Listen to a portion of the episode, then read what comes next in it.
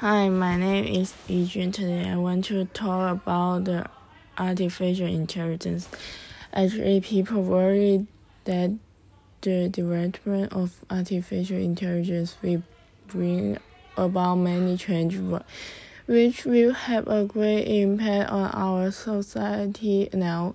People will think that this is a historical moment when artificial intelligence surpasses human intelligence, leading to a revelation unimaginable in human affairs.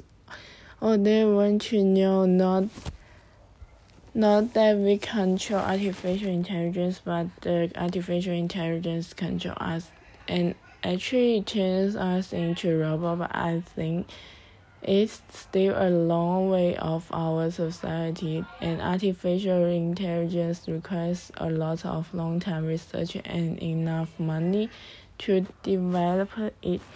For now, the artificial intelligence tool we can access is the Google Computer Program. This is a good search engine tool that we can use while the existing artificial intelligence products are improving faster than than most people realize and promoting a revolution our world is not always better. There are tools and not competitive forms for intelligence for our society, although there will be a lot of artificial intelligence tools, also can also can replace a lot of our work, but after they all there they are just tools. There are still a lot of things they can replace. Artificial intelligence does not do some, some work, such as actions, per, personal actions for paper and typewriter, missed by live workers.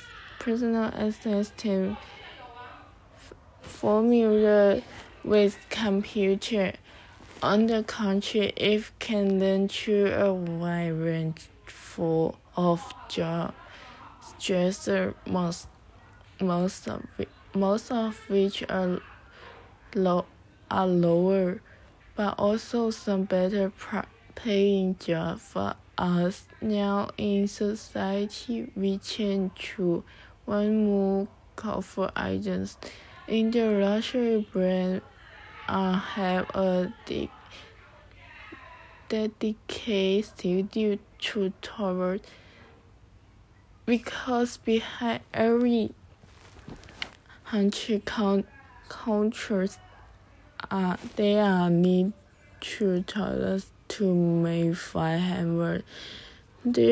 This is a kind of machine can be replaced. Artificial intelligence can replace a lot of basic salaries, but it can be replaced by high salary and careful operation. Although artificial intelligence can replace a lot of things, it does not mean that it can replace our society. So I think the artificial intelligence cannot replace our human society. Yes, thank you.